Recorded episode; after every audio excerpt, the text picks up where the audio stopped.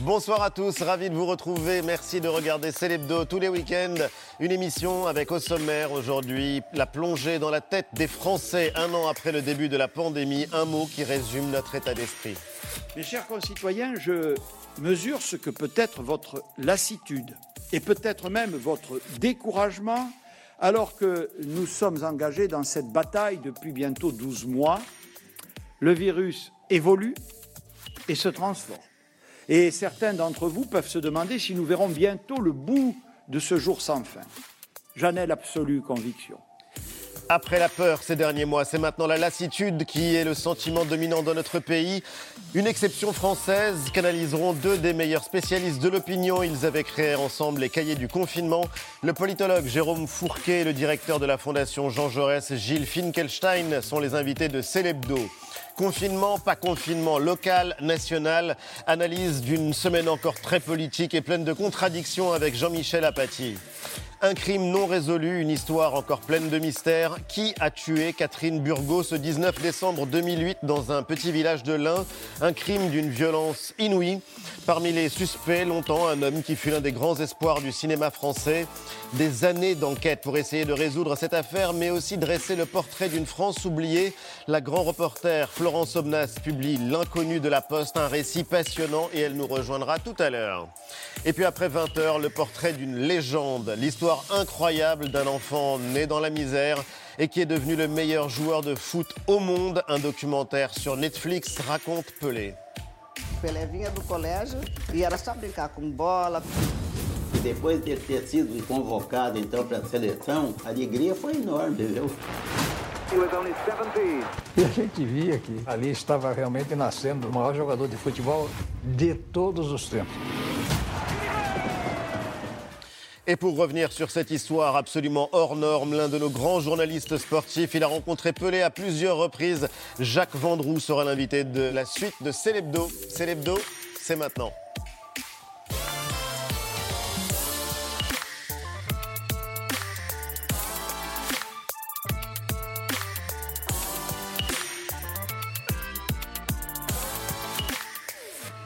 C'est l'hebdo avec l'équipe que je suis ravi de vous retrouver. Mélanie, Jean-Michel, Antoine. Salut Ali. Salut. Bonsoir, Ali. Salut. Eva nous rejoindra tout à l'heure. Vous avez l'air particulièrement en forme. Mais on t'écoute avec une grande attention. Euh, Mais c'est rare par les temps qui courent. C'était il y a un an, quasiment un an, jour pour jour, que démarrait le premier confinement. Une crise qui a profondément marqué nos esprits. C'est notamment ce que révèle le dernier baromètre de la confiance. Une enquête inédite des milliers de sondés à travers l'Europe et une analyse avec nos deux invités le directeur général de la Fondation Jean Jaurès, Gilles Finkelstein, et le politologue Jérôme Fourquet de l'IFOP.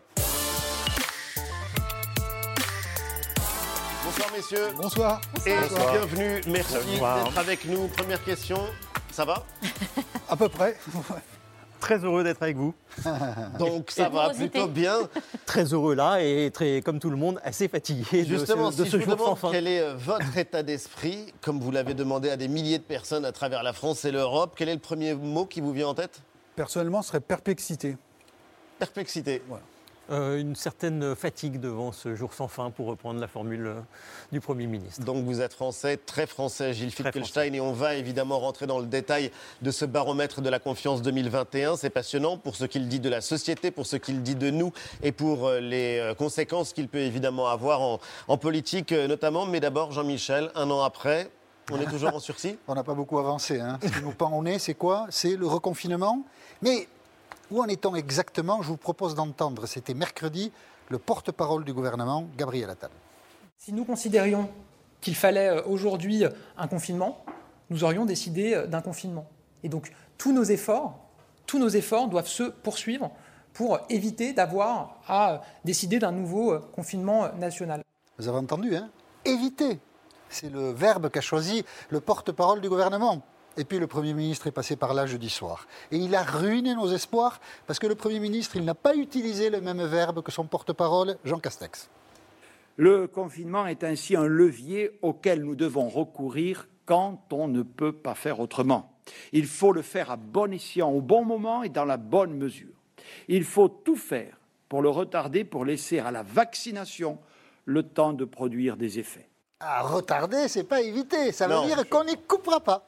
Et comme un avant-goût, les Niçois, les Dunkerquois, c'est comme ça qu'on dit, les Dunkerquois, hein, c'est ça. hein. Bah, eux, ils y sont déjà dans le reconfinement, et nous, sans doute, on n'en est pas très loin. Quand on allume sa télé et qu'on voit effectivement ces paroles différentes, ces verbes différents employés par le porte-parole euh, du gouvernement et le Premier ministre, euh, qu'est-ce qu'on doit se dire? Parce qu'au fond, on n'y comprend rien d'abord. Bon, Voilà, je, je parlais de perplexité tout à l'heure. Je pense que c'est un sentiment euh, qui, avec l'inquiétude et la lassitude, est très répandu dans, dans la, la société française. Et aussi maintenant une certaine habitude de cette crise. Et beaucoup de Français euh, font la même analyse que vous. On les a interrogés euh, il y a quelques jours. Et deux tiers d'entre eux considéraient que ce qui se passe à Dunkerque et, Et à Nice. n'était que euh, L'avant-goût. d'un reconfinement plus général euh, qui euh, devrait nous arriver dessus dans quelques jours ou semaines maintenant. Jour ou semaine, oui, il n'y en a qu'un qui euh, on connaît le, le calendrier. On nous prépare au pire. Quand on entend ça, quand on regarde ça, Gilles Finkelstein, c'est euh, ce qu'il faut retenir? Non, je pense que personne ne connaît le calendrier, y compris le président de la République, qui est, euh, on l'a bien compris, le seul à décider. Et donc, je vois dans, dans ces mots différents, en réalité, c'est une énorme incertitude pour tout le monde. Et je trouve qu'on a, depuis le début, on a toujours les, les trois mêmes paramètres, hein, entre un paramètre sanitaire qui est évidemment déterminant, un paramètre économique et un paramètre psychologique. Mais avec ce qui s'est passé à la fin du mois dernier, où le président de la République, contre l'avis de tout le monde, a refusé le, con- le- Confinement un, nou- général. un nouveau confinement général, on a un paramètre politique qui se présente sous un jour différent parce qu'il a pris un risque. Il a pris un risque politique et s'il veut en tirer le maximum de, de bénéfices, pour l'instant, il a plutôt eu raison, il faudrait qu'il réussisse à éviter, selon la formule de Gabriel Attal, Oui. le reconfinement. Et donc, je pense que ce vers quoi on peut se diriger, c'est donc des reconfinements locaux aussi longtemps qu'il est possible, en espérant que la vaccination finisse euh, par euh, rendre tout reconfinement général euh, inutile. Mais il a pris un risque et donc euh, maintenant le, le paramètre politique se pose sous un jour différent. Un cas d'école, Paris. Oui, ben, comme toujours, il y, a des, il y a des bons élèves dans la classe. Il y en a qui, qui lèvent toujours le doigt, qui devancent l'appel. On leur a rien demandé, mais quand même, ils se manifestent. Anne Hidalgo, jeudi soir, à la surprise générale, après que Jean Castex ait parlé, c'était quand même un peu réfléchi et pensé tout ça, a fait une proposition toute simple. On confine Paris pendant trois semaines. On ferme tout. Et puis le virus aura disparu. Après, on ouvre tout. Les cafés, les restaurants. Formidable, Madame Hidalgo. C'est son premier adjoint. Jeudi soir, hein, Emmanuel Grégoire qui en a fait la proposition. Cet entre-deux sans résultat est insatisfaisant et il est porteur de grands dangers pour la suite. On ne peut pas faire des mois d'efforts et à la fin avoir le confinement quand même. S'il faut avoir le confinement, il faut le faire maintenant et réouvrir dans un mois. ou vous si pensez que je-. Vendredi matin, il est revenu vers nous, le premier adjoint Emmanuel Grégoire, comme quoi la politique c'est quand même un sale métier. Hein. Eh bien, il n'a pas tout à fait dit ce qu'il avait dit le jeudi soir, mais il l'a quand même dit. Mais enfin, il n'a pas trop dit bouillie parisienne, Emmanuel Grégoire. Nous ne proposons pas de mettre en œuvre le confinement euh, à Paris, d'abord parce que cette décision relèvera de l'exécutif national, mais nous pensons que la politique des demi-mesures avec des résultats très contestables et euh, a une forme de euh, fin euh, de, de cycle. Je l'ai dit, je ne l'ai pas dit, je sors les rames. Emmanuel Grégoire dans ses œuvres. Je ne sais pas si Anne Hidalgo a envie de changer de premier adjoint, mais là, c'est pas terrible. Mais là, en l'occurrence, il y a une stratégie politique ou pas? Alors, effectivement, euh, Gilles Finkelstein par- parlait du, du- du paramètre politique qui avait été introduit dans cette crise avec la, la décision d'Emmanuel Macron de ne, de ne pas reconfiner. Et on voit aussi à Paris, euh, c'est pas la première fois, Anne Hidalgo qui se saisit de cette crise sanitaire pour essayer de montrer sa stature de responsable politique de premier plan et de donner des leçons à un gouvernement qui ne serait pas à la hauteur. hein. Vous vous souvenez qu'elle avait dit, par exemple, que la mairie de Paris, euh, qui a quand même des, des gros budgets, avait proposé d'acheter des réfrigérateurs pour stocker les fameux vaccins et que ça avait été refusé par le ministère de la Santé. Alors là, ils ont peut-être été un, un peu trop vite en besogne pour euh, essayer de euh, marquer euh, à la culotte le, le- le- le gouvernement. Donc ça s'est retourné contre eux. Je pense que beaucoup de Français aujourd'hui sont un peu dans l'idée qui était défendue par Clausewitz, qui disait qu'en fait, les, les stratèges doivent affronter le brouillard de la guerre. C'est-à-dire qu'on doit prendre des décisions Dans l'incertitude dans l'incertitude et sans avoir tous les paramètres. Et ceux qui parlent trop vite peuvent être démentis de manière très très très très rapide. On ajoute à cela aussi le fait qu'il y a un peu de pensée magique dans tout cela et que ce qu'a dit Emmanuel Grégoire et que peut-être a pensé euh, Anne Hidalgo, on le voit aussi dans nos enquêtes. Il y a une partie des Français qui disent mais au lieu de nous faire souffrir là euh, de manière euh, constante, est-ce qu'on ne pourrait pas en baver un bon coup deux ou trois semaines, et puis après, ce sera terminé? Le problème, c'est que notre euh, expérience maintenant de cette crise qui dure depuis un an nous montre que ce coup d'effort ou d'accélérateur pendant deux ou trois semaines pour tout effacer, eh bien, ne donne pas les résultats sanitaires escomptés. D'un mot, Gilles Finkelstein Oui, d'un mot. Jérôme Fourquet euh, cite Clausewitz. Moi, en fait, ça m'a fait penser euh, au dilemme des porcs-épics de Schopenhauer. Quand ils ont froid, les porcs-épics qui sont ensemble doivent trouver la bonne distance où ils n'ont ni trop froid ni trop mal. Parce et se rapprocher pour se tenir chaud. Se rapprocher un peu pour se tenir chaud. se rapprocher... se rapprochent trop, ils se piquent. Et ben voilà. Et ben donc c'est exactement ça. C'est comment on articule ces différents euh, paramètres. Avoir un peu plus mal en confinant complètement, mais en espérant avoir euh, ben, beaucoup moins mal après. C'est voilà, une autre manière de, gérer euh, ces paramètres. Vive les porcs épiques. Alors justement, ce baromètre euh, annuel euh, qui pose cette question assez simple, en quoi les Français ont-ils confiance?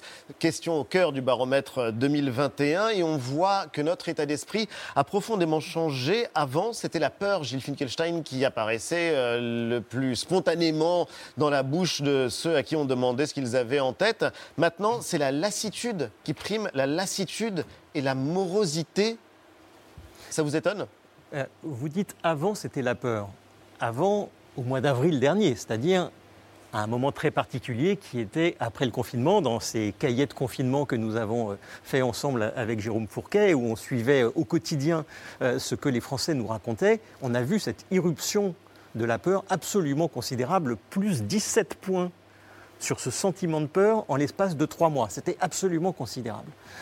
On aurait pu se demander là, maintenant, euh, neuf mois après, est-ce que c'est encore la peur? Il y a les variants, il y a encore des morts.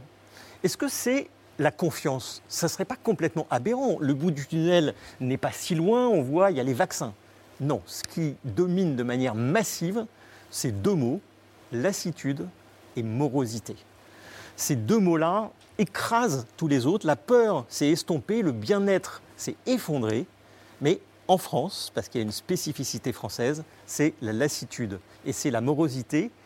Et ce qui est plus singulier, parce qu'on a beaucoup parlé des jeunes, eh bien, en réalité, ce sont les seniors, les, disons les, plus de 50 ans, euh, qui sont les plus sujets à cette lassitude et à cette morosité.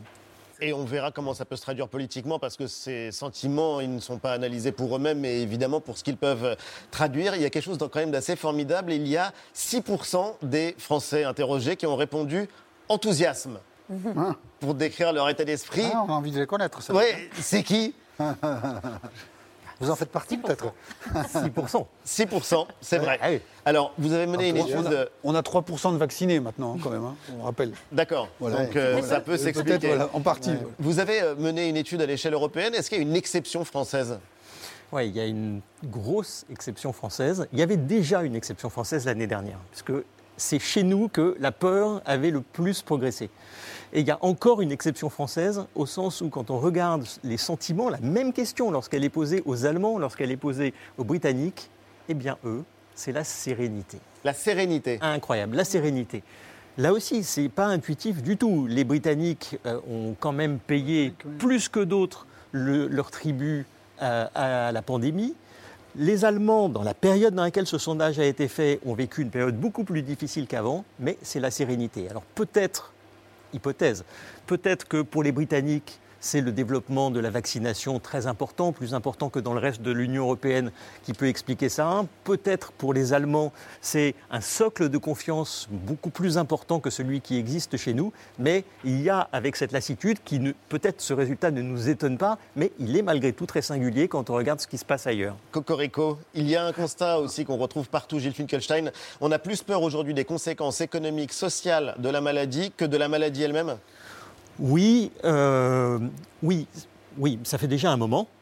Euh, Ce n'était pas le cas lorsqu'on posait la question euh, pendant le premier confinement, où la, première peur qu'on a eue était la peur de la maladie. C'était même, et c'était très singulier, c'était la peur de mourir. Bien sûr. 62% hein, des Français ont eu peur pour eux de mourir.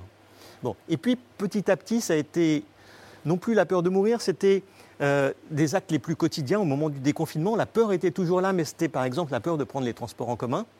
Et puis, au fur et à mesure que la crise économique et la crise sociale étaient devant nous, eh bien, euh, les choses se sont, euh, se sont inversées et c'est maintenant la peur économique qui domine. Mais il n'y a pas de fatalité. Eh ben non, heureusement. Alors face à cette morosité, bah, chacun y va de son petit remède. Alors nous, on a découvert cette campagne d'affichage qui, qui sévit dans, dans plusieurs départements et qui dit, voilà, en 2021, le port du sourire est obligatoire. C'est presque, je sais pas, un oxymore. D'ailleurs, pas sûr que l'injonction à être heureux à Non. tout prix, ça soit vraiment efficace. Et d'ailleurs, on vient de le dire, finalement, l'histoire euh, des Français avec la, la morosité, et ça date, euh, ça date pas d'hier, c'est euh, une longue histoire qui revient d'ailleurs cycliquement, la morosité, la lassitude. Regardez, en 1973, déjà, on avait le moral dans les chaussettes. Qu'est-ce qu'un Français morose pour vous? Un Français qui va au travail comme nous. C'est peut-être moi. Pourquoi? Parce que je paye trop d'impôts. Un Français morose Oui. C'est celui qui n'est pas gay. Et pourquoi il serait pas gay, un Français moyen, actuellement? Actuellement. Parce qu'il a trop à payer. Un Français morose est quelqu'un qui prend une vue trop pessimiste des choses.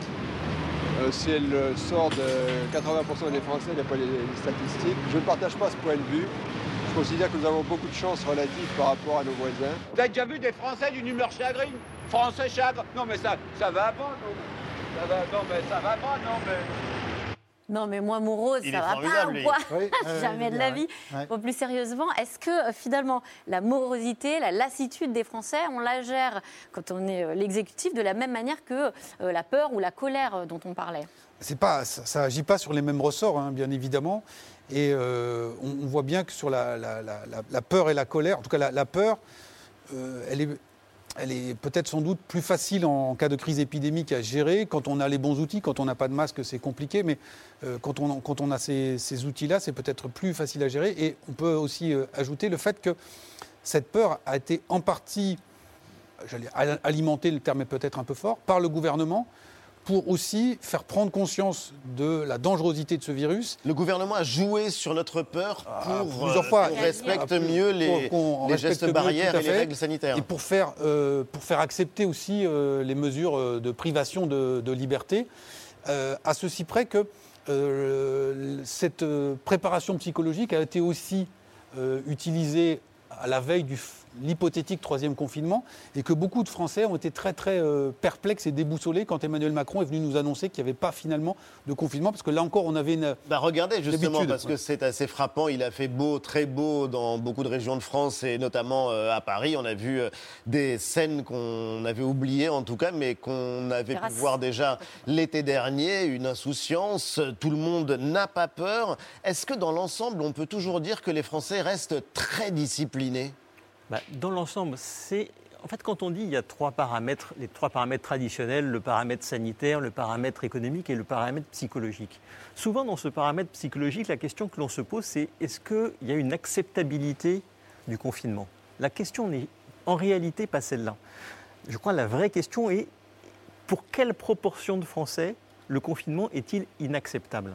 C'est-à-dire, est-ce combien, d'une manière ou d'une autre, soit en s'exprimant, soit simplement en ne suivant pas les règles, l'indiscipline finit par gagner. Je pense que la vraie inquiétude, c'est celle-là. Et quand on- euh, Jérôme disait la lassitude, euh, c'est un sentiment contre lequel il est plus difficile de, de lutter, peut-être en réalité, cette lassitude n'est-elle pas si grave au sens où on est là, on est là de quoi? On est là de ce que nous sommes privés, de ce qui fait Le sel de la vie.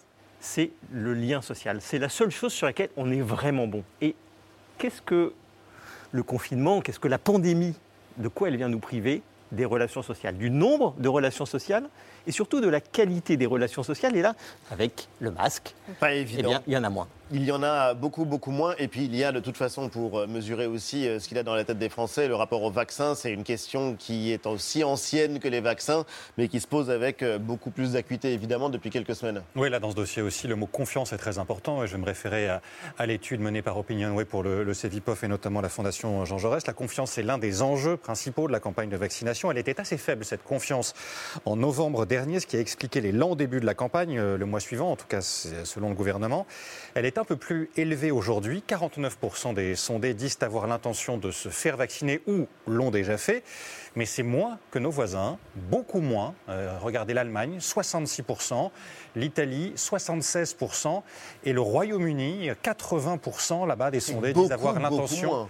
De se faire vacciner ou l'ont déjà fait. Les raisons avancées également euh, euh, en France, manque de recul vis-à-vis des vaccins actuels, peur des effets euh, secondaires, là ça concerne 20% de la population, et puis défiance de principe vis-à-vis des vaccins. Plus inquiétant encore dans ce dossier, l'avancée des théories complotistes. Un peu plus d'un Français sur trois pense que le ministère de la Santé est de mèche avec l'industrie pharmaceutique pour cacher la nocivité des vaccins et 42% estiment probable que la crise sanitaire fournisse l'occasion au gouvernement de surveiller et de contrôler les citoyens. Que disent ces chiffres Jérôme Fourquet, que notre société est en train de changer radicalement, profondément, ou bien qu'elle traverse simplement une mauvaise passe dont elle va sortir une fois que, et on le souhaite tous, que cette pandémie euh, soit derrière nous Ce que disait euh, Gilles Finkelstein tout à l'heure, euh, euh, tout ça n'est pas complètement nouveau. hein.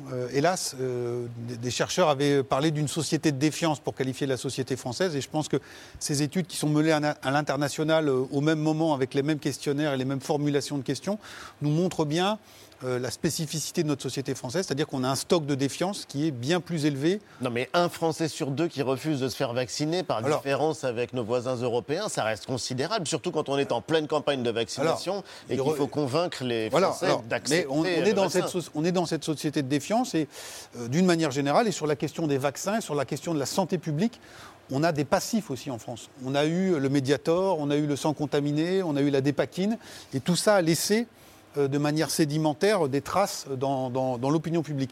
Ce qui ressort euh, beaucoup, c'est quand même euh, il, nous- il manque du recul. Hein, C'est-à-dire on va laisser les autres se faire vacciner, si dans d'autres pays on peut regarder. Et euh, peut-être que nous. Donc il, y a, il faut bien faire la part des choses entre euh, des réfractaires absolus et puis des gens qui sont euh, sur un principe de précaution personnelle en disant que les autres y aillent et puis euh, nous on regardera ensuite comment les, les choses vont évoluer. Mais rien que ce fait-là nous dit beaucoup sur cette défiance, euh, j'allais dire, structurelle avec laquelle euh, les autorités, euh, qu'il s'agisse du, gouvernement, mais aussi d'autres organismes, doivent aujourd'hui composer. Mais la traduction politique de tout ce que vous venez de dire euh, est assez intéressante parce que pour le coup, euh, Gilles Finkelstein, on a l'impression que la France est coupée en deux, qu'elle est coupée en deux entre ceux qui s'intéressent à la politique et ceux qui ne s'y intéressent pas du tout. Et c'est assez paradoxal parce que on vit un moment où la politique a pris une place prépondérante dans nos vies. Toutes euh, les décisions prises par le gouvernement, par le président de la République, elles sont bon omniprésentes. Et pourtant, ça ne fait pas en sorte que les Français s'intéressent plus à la politique. Non, pas du tout. Vous avez raison. S'il y a bien un moment dans lequel la politique a une prise directe, immédiate sur la vie de chacun, c'est en ce moment. Eh bien, malgré tout, il y a non seulement il y a des clivages dans la politique, on pourra y revenir, mais il y a un clivage sur la politique elle-même. Il y a un clivage entre la France et les autres pays dans les sentiments qu'inspire la politique. On parlait tout à l'heure de quels étaient les sentiments qui caractérisaient votre état d'esprit quand on dit, quand on parle de la politique, quels sont les sentiments que, que vous avez et qu'on propose un certain nombre de mots? Le total de ceux qui répondent méfiance, dégoût, ennui, 74%. 74%. Le plus grand monde pour s'y intéresser. Le total, le total Changer de métier, je crois. Tiens. de ceux qui répondent intérêt, Ah, enthousiasme, respect, simplement respect, espoir, 25%. C'est 45% en Allemagne, c'est 45% au Royaume-Uni. Donc il y a cette singularité française. Et puis il y a une division à l'intérieur même de notre propre pays, qui est une des divisions en réalité les plus importantes, mais à laquelle on accorde le moins d'importance, qui est est-ce que la politique, ça vous intéresse? Ouais. Aujourd'hui, 49% des Français disent la politique, ça m'intéresse. Ils étaient 60% il y a 5 ans. Et en l'occurrence, euh, Mélanie, il y a aussi euh, d'autres conclusions et celle-ci est particulièrement euh, inquiétante. Oui, et pour comprendre l'attitude des, des Français, notre grille de lecture, euh, à travers notamment la perception qu'ils ont euh, de, de leur pays, que vous proposez. Dans un premier temps, vous leur posez cette question. Euh, la France est-elle pour vous une nation assez unie, malgré ses, ses différences, ou plutôt euh, euh, un ensemble de communautés qui cohabitent euh, les unes euh, avec les autres? Et alors, pour la majorité des, des interviewés, eh bien, on cohabite.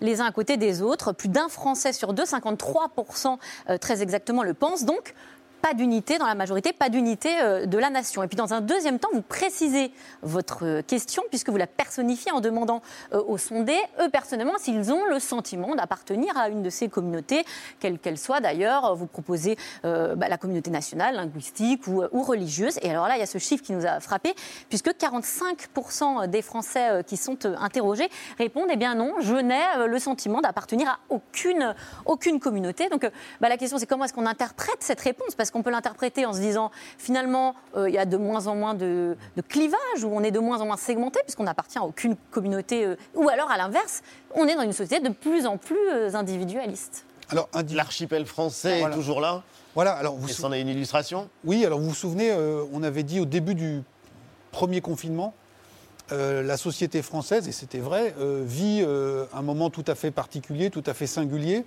et le sentiment d'appartenance à un collectif. Oui, à une euh, communauté nationale hein, avec un État protecteur. et vous vous souvenez les applaudissements à 20h pour Bien les, soignants, etc., etc. Et tout ça va être un antidote quelque part à l'archipélisation. Et donc là, ce baromètre, il est réalisé euh, un an après le déclenchement de cette crise. Et on voit que le constat qui est posé par les Français est celui d'une fragmentation, alors soit en îles et en îlots dans l'archipel, soit euh, en micro-îles et micro-îlots euh, dans un l'individualisme euh, voilà, quasiment. qui peut se, se- se regrouper derrière. Ce qui est intéressant aussi dans, dans les, les chiffres de l'enquête qui a été réalisée pour euh, la Fondation Jean Jaurès notamment, c'est qu'on s'aperçoit que ce constat d'une société fragmentée est d'autant plus élevé quand euh, on appartient au milieu populaire. Euh, la France qui va bien, la France des grandes métropoles, la France des cadres, des diplômés, euh, elle croit encore majoritairement à, euh, un pays- à une société qui est relativement solide et À la consolidée. nation. Voilà, et alors que les, les catégories plus modestes, eux, ont déjà intégré ou font déjà le constat euh, dans leur quotidien que euh, la, la fragmentation Mais ça ne surprend pas malgré tout, puisqu'on dit qu'il y a du nationalisme dans la société, qui travaille la société et qu'on voit ses résultats. Alors, attention, euh, il ne faut pas faire d'interprétation à contresens sur les, les chiffres. Euh, toute une partie de l'électorat de la droite traditionnelle et de l'électorat du Rassemblement national dit euh, on fait plus bloc. Euh, c'est pas qu'ils s'en félicitent, beaucoup s'en navrent. hein. C'est-à-dire on ne se reconnaît plus, ou la France telle qu'elle est aujourd'hui ne correspond plus au modèle auquel euh, on, on se référait euh, historiquement. Vous savez, la France, c'est très. Il y a des, les contradictions sont multiples. C'est euh, un pays individualiste. On fait mai 68 quand même. On donne euh, une audience particulière à ce moment-là. Et nous sommes le pays occidental où l'État est le plus fort, où la solidarité est la plus forte. Donc euh, on navigue de l'un à l'autre. Et la méfiance, elle est inscrite dans nos gènes depuis tellement longtemps. On est aussi la nation qui avons fait la grande révolution. Parce que précisément, on n'avait pas confiance. Parce que la royauté ne suscitait que de la méfiance. Et ensuite se succèdent tout un tas de régimes politiques. Les régimes politiques, c'est euh, comment est-ce qu'on vit ensemble? Tout un tas de régimes politiques et numériquement, nous battons tous les records du monde. Qu'il s'agisse de régimes même ou de gens qui, à l'intérieur d'un même régime, je l'ai souvent dit, mais la Troisième République en 65 ans, elle épuise 99 présidents du Conseil. C'est une permanence, la méfiance.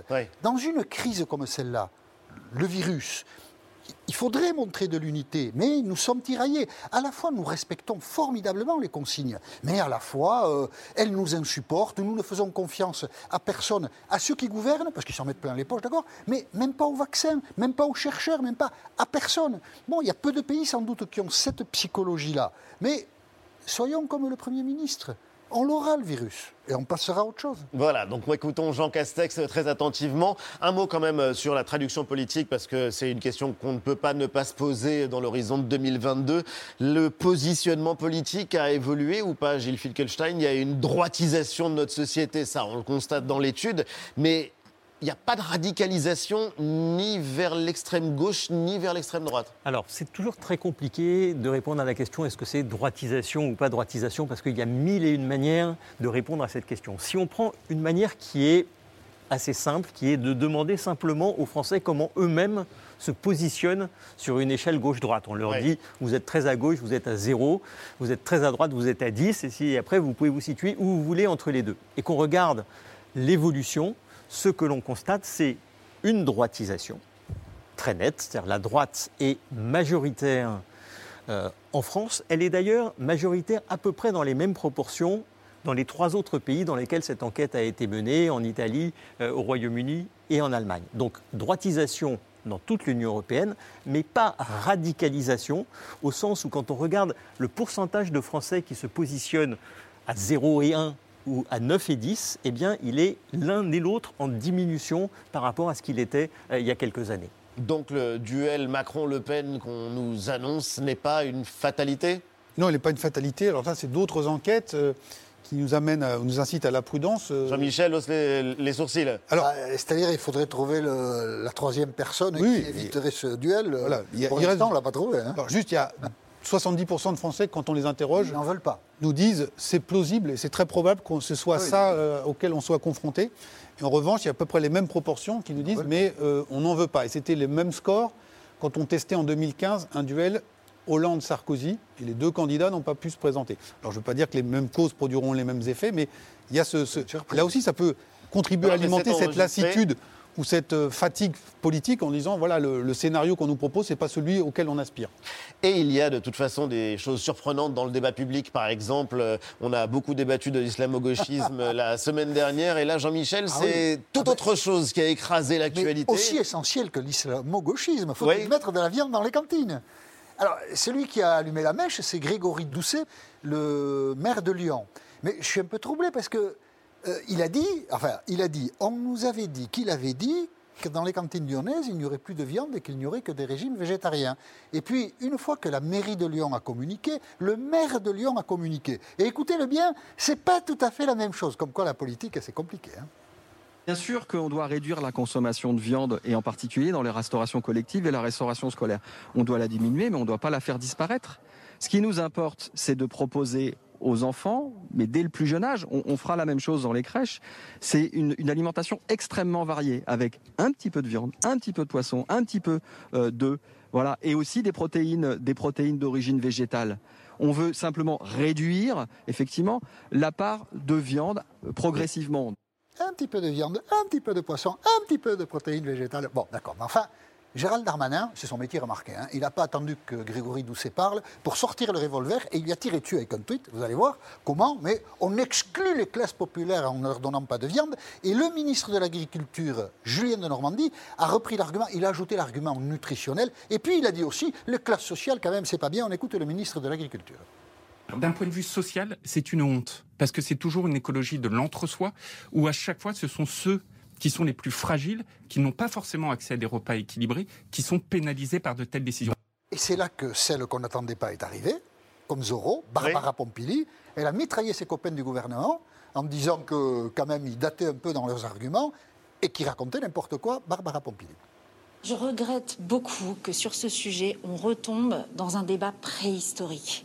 Un débat où on véhicule des clichés éculés. Alors qu'on sait que la viande peut être remplacée par du poisson, par des œufs, par des légumineuses aussi qui apportent toutes les protéines nécessaires. Alors ça, comment vous voulez que les Français aient confiance quand euh, ça s'engueule comme ça dans l'équipe gouvernementale?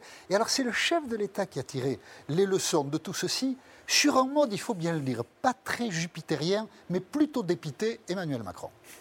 Le bon sens n'est pas interdit. Surtout, et sur tous les débats d'actualité. À chaque fois qu'on perd le bon sens, on perd beaucoup d'énergie et de temps dans des divisions euh, idiotes. Division idiote. Sur les fiches qu'il a sur chaque ministre, division idiote. À mon avis, le jour où il y aura un remaniement, clic, il y en a certains qui vont le payer cher. Vous avez fait une enquête sur la sociologie du kebab. Que vous inspire ce débat sur euh, les menus euh, végétariens dans les cantines scolaires? Ben, on, on voit bien que cette, euh, cette question de l'alimentation est en train de se, se politiser. Euh, ce qu'on avait euh, mis en avant sur la question du kebab, c'était comment, par exemple, l'extrême droite, euh, M. Ménard a, a- a Béziers dans sa ville, Marine Le Pen avec les restaurants halal euh, de l'enseigne Quick, etc., avait euh, utilisé ce- cet argument-là. Et on voit aujourd'hui que ça revient avec le, le rapport à une, une alimentation plus végétarienne ou végane, et que euh, on est dans le pays de la quand même dans le pays de la gastronomie, que ces sujets ne sont pas, sont pas anecdotiques, ils se politisent de, de plus en plus. Politique de la bouffe, mais c'est intéressant en tout cas Vous de, que de le vous entendre d'un Le mot. Parti communiste était opposé à, à l'arrivée du Coca-Cola en France. Donc là aussi, c'est une vieille histoire française. Voilà. Une vieille Ah, histoire des- française, là pour le coup, un combat perdu. Messieurs, vous restez euh, avec nous. On va maintenant euh, parler d'une enquête absolument passionnante, un crime non résolu, un meurtre ultra violent, une histoire qui est encore pleine de mystères. C'est ce qu'on appelle un cold case. L'une de nos plus grandes reporters a enquêté pendant des années sur le sujet. Florence Obnas publie L'inconnu de la Poste et elle est notre invitée.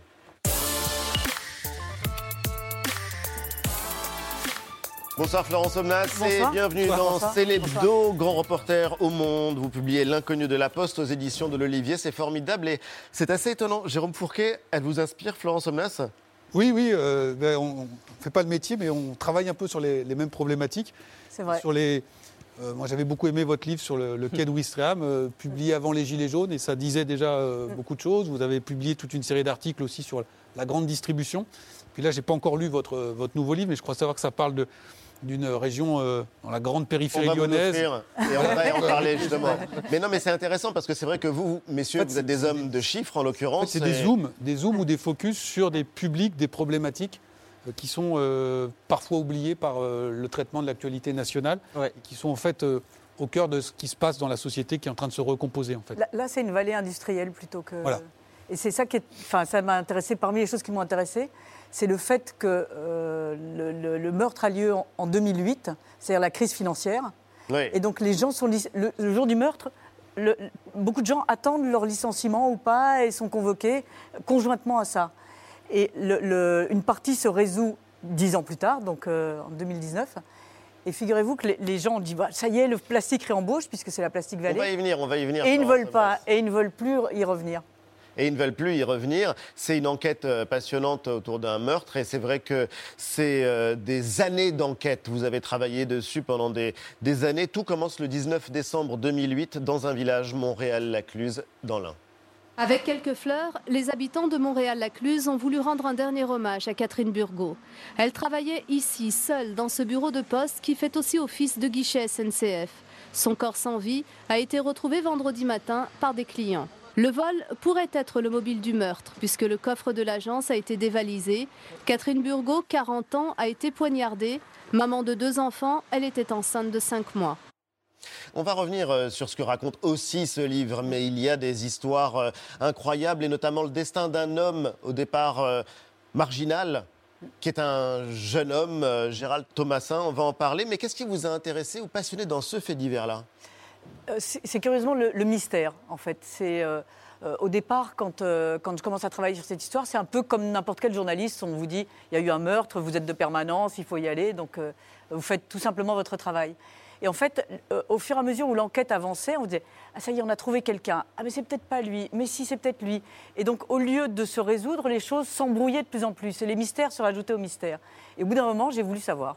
Vous avez voulu savoir, alors vous allez euh, faire connaissance justement avec un personnage qui a été longtemps accusé, qui a été longtemps le principal suspect vrai. de ce meurtre, c'est euh, Gérald Thomasin. Gérald Thomasin, gamin de, de la DAS, dont le destin bascule euh, en 90 quand il est repéré par euh, Jacques Doyon. Il a donc euh, 14 ans à l'époque. Il décroche euh, le rôle principal du film Le Petit Criminel. Il décroche un César, celui du meilleur espoir masculin. Le César est attribué à Gérald Thomasin dans Le Petit Criminel. Gérard ne s'était pas présenté pour le casting du Petit Criminel. Doyon a fini par le rencontrer et la rencontre fut, paraît-il, extraordinaire et déterminante. N'a pas l'intention de continuer à faire du cinéma. On verra bien.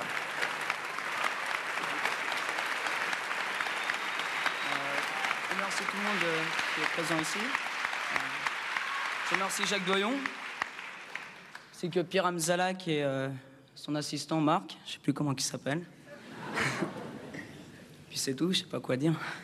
Voilà, beaucoup de beaucoup d'émotions. Il va ensuite continuer hein, de jouer euh, principalement d'ailleurs des rôles de malfrats, euh, Paria, une affaire euh, privée, Chétane, Jacques Croquant ou encore euh, Le Premier Venu. Des relations qu'il entretient avec le cinéma qui, restent assez, assez mystérieuses. Dans votre livre d'ailleurs, il se confie, et vous le citez, être acteur, c'est comme quand on fait l'amour, tu ressens en une fois ce qu'on ressent en une vie. En tout cas, à cette époque, tout le cinéma français courtise l'ado qu'il est, et il a déjà euh, une quasi double vie, puisque vous dites vous-même, il a un pied à Hollywood et puis un pied euh, dans la rue. Oui, c'est- et c'est ça sa particularité. Et ce qui est, ce qui est très touchant, c'est qu'enfant, il a donc une, enfant- une enfance très difficile, très malheureuse, Oui. et il est, il est renversé par une voiture. Et personne ne pense l'amener à l'hôpital. Et donc il en garde de cet accident une jambe plus courte que l'autre. Et il, il boite un peu, il boite légèrement, et ça lui donne une démarche à la Charlot un peu. Et, d'ailleurs, Doyon disait toujours, si jamais je devais faire un biopic sur Charlot, je prendrais Thomasin. Et le, ce boitillement, cette, euh, voilà, cette façon de, de- de marcher de travers, c'est à la fois sa vraie démarche et à la fois sa vie, un pied dans le caniveau, un pied à Ça le résume un peu. Et puis devenu majeur, euh, il continue hein, de, de tourner, notamment grâce au célèbre agent euh, Dominique Besnéard, qui va lui permettre de tourner en gros un film, un film par an, euh, tout en alternant d'ailleurs hein, avec la rue, une vie de, de SDF. Et puis il va finir par s'installer dans ce fameux village. Montréal, la Cluse. Là, l'intégration est très compliquée puisque Thomasin détonne, euh, évidemment, tout le monde le- le remarque. Et, et quand le meurtre euh, survient, il apparaît comme le euh, suspect euh, numéro un. Euh, cinq ans plus tard, le coup, près, le coup près tombe. On est le euh, 29 juin 2013. Il a 40 ans. Il est interpellé, mis en examen pour le meurtre justement de cette postière Catherine Burgot. Il va passer près de deux ans euh, en prison avant d'être relâché. Vous l'aviez reçu euh, d'ailleurs à l'époque euh, supplément, oui. On est en 2015 exactement dans l'émission Le Supplément et il continue hein, à l'époque de clamer, de clamer son innocence. Écoutez-le. Pour le moment, moi, ce que je sais, c'est que je- de toute façon, je vais t'acquitter. Parce que je sais que j'ai rien fait. Ils ont rien contre moi. Ils peuvent pas avoir quelque chose contre moi vu que j'ai rien fait. Tous les éléments qu'ils ont, ils ont retrouvé une empreinte partielle et euh, c'est pas la mienne. Voilà, donc. euh, non, moi, je suis assez confiant. Et il va finir par être innocenté, sauf que peut-être qu'il ne le sait même pas, puisque depuis, il s'est tout simplement volatilisé. Euh, il était convoqué devant le juge. Vous l'attendiez d'ailleurs à l'époque, on est en 2019, en août 2019, devant le palais de justice. Vous l'aviez eu au téléphone la veille. Il vous disait être impatient et vous ne l'avez jamais revu. Voilà, donc je l'attends devant le palais de justice. C'est- le dernier acte de l'instruction, hein, une instruction longue de 10 ans. Oui. Lui, ça fait un moment qu'il est, euh, qu'il est accusé. Il se dit, ça y est, enfin, je sors de là. Et c'est vrai, c'est une... Il a été accusé, il a été en prison, ensuite il a été mis sous bracelet électronique, Exactement. il a changé de domicile et il vivotait comme il pouvait. Et c'est vrai que c'était peut-être le moment où il allait enfin, enfin devenir libre. Et, et ça a été le cas d'ailleurs euh, quelques disparaît. mois plus tard. Oui. Et donc euh, il disparaît dans une ville à Nantes où il change de train avant d'arriver à Lyon où cette fameuse confrontation a lieu. Et dans cette ville où il ne connaît personne, où il n'a aucune raison de passer plus d'une heure entre deux trains, il se volatilise et on a sans nouvelles de lui depuis, donc depuis plus d'un an, et- un an et demi. Et vous lui avez parlé la veille? Je lui parle la veille au téléphone, il me dit, je Qu'est-ce suis, qu'il vous dit? il me dit, je suis, je suis ravi de venir, enfin, ça y est, on se retrouve devant le palais de justice. Enfin, c'était, il était enthousiaste. C'était. Et ça reste une énigme pour vous du coup? Ah, ça reste une énigme totale. J'adorerais vous dire non, ce n'est pas une énigme, voilà ce qu'il est devenu. Mais c'est malheureusement pas le cas. C'est pas le cas parce que c'est euh, un personnage qui est hors norme, qui est inclassable. Et en l'occurrence, euh, c'est ce qui vous a motivé, vous, c'était essayer de trouver le vrai coupable de ce meurtre pas du euh, tout. terrifiant. Non, c'est pas ça du le tout. point de départ du livre. Et c'est pas ça le point de départ de cette enquête qui a duré des années. Non, et ni la position que j'ai moi comme journaliste en tout cas. C'est-à-dire que Ah je ne oui. suis pas, ouais, je suis pas enquêtrice. Je n'ai malheureusement pas les moyens d'un- d'une section de recherche euh, de gendarmerie, ni celle d'un juge d'instruction, et ce n'est pas ma place. Mais ce que je voulais, c'est- euh, assister. Que, que fait un événement dramatique comme ça dans un village face à tout le monde? C'est-à-dire qu'il y a le père de la victime, il y a euh, les voisins, il y a les meilleurs amis de Gérald Thomasin qui aussi au bout d'un moment se disent mais tout le monde l'accuse, est-ce que ce serait pas lui? Donc tout le monde se met à douter, puis finalement mais oui, mais non.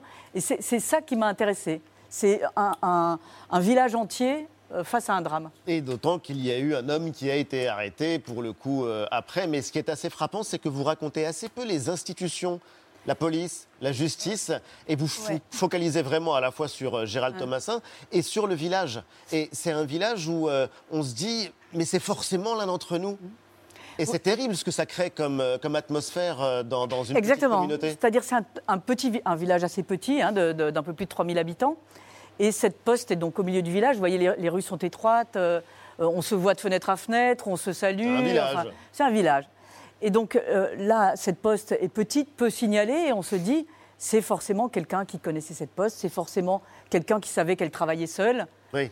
Et euh, ça s'est passé à 8h30 du matin, donc l'heure où les enfants vont à l'école, où les parents vont au travail. Et donc c'est quelqu'un qu'on connaît, qui est rentré, qu'on n'a juste pas vu rentrer. Et c'est ça, et, au bout d'un moment, c'est ça qui est terrible, c'est que les gens se regardent en disent c'est- peut-être celui à qui j'ai dit bonjour ce matin qui est l'assassin. Et c'est cette ambiance-là aussi que j'ai voulu raconter. Et c'est ce qui transparaît très fortement d'ailleurs, Enfin, ce venin de, de- de la suspicion. euh, Exactement. dans- dans- dans qui est terrible hein, dans, une, dans une communauté qui vit euh, gentiment entre soi, de tout à coup avoir ce- cette chose-là, effectivement. Eva Euh, Montréal-Lacluse, village enclavé dans les montagnes, où le meurtre de la postière est vécu comme un choc. L'ex-adjoint au maire, euh, il répète, c'est notre 11 septembre à nous. Alors on comprend euh, le- l'expression choc, Mmh.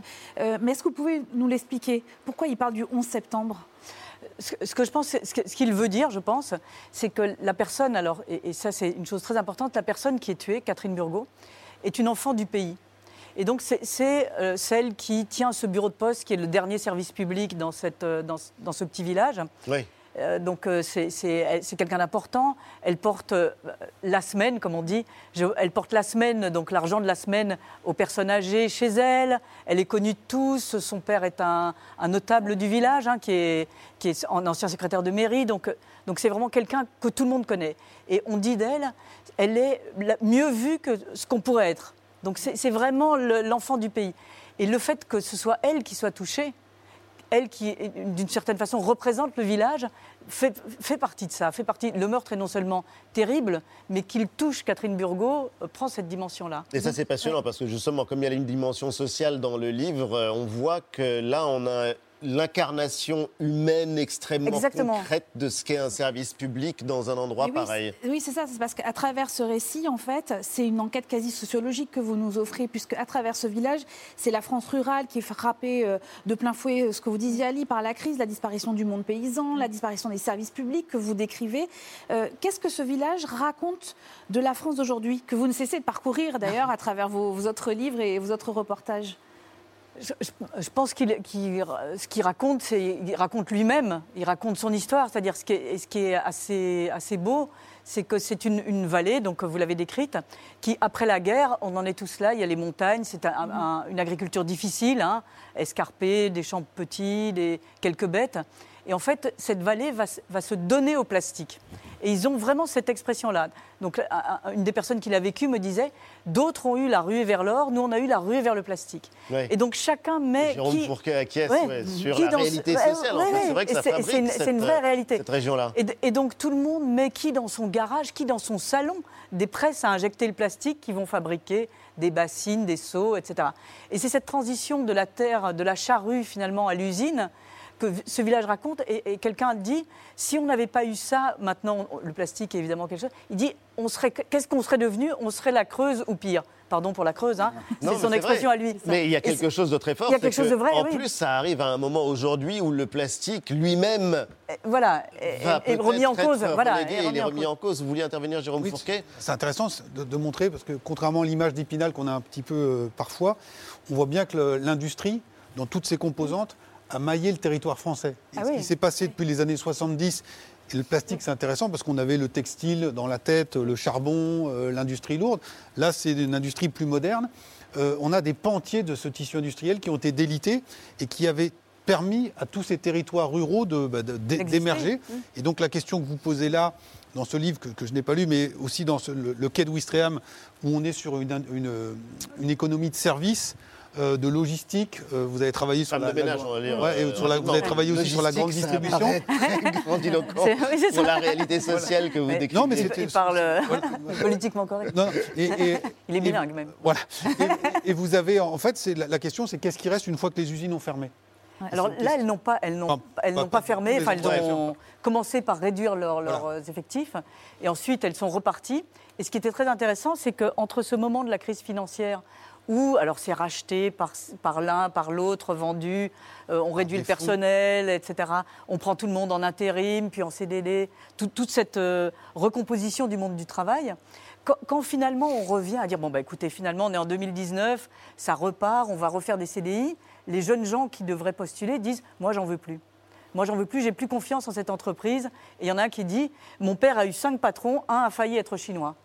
Et pour lui, c'était le summum. Et, et- et le mot qui, qui revient sans cesse, c'est de dire je veux être mon propre patron, avec le mythe que ça suppose, bien sûr.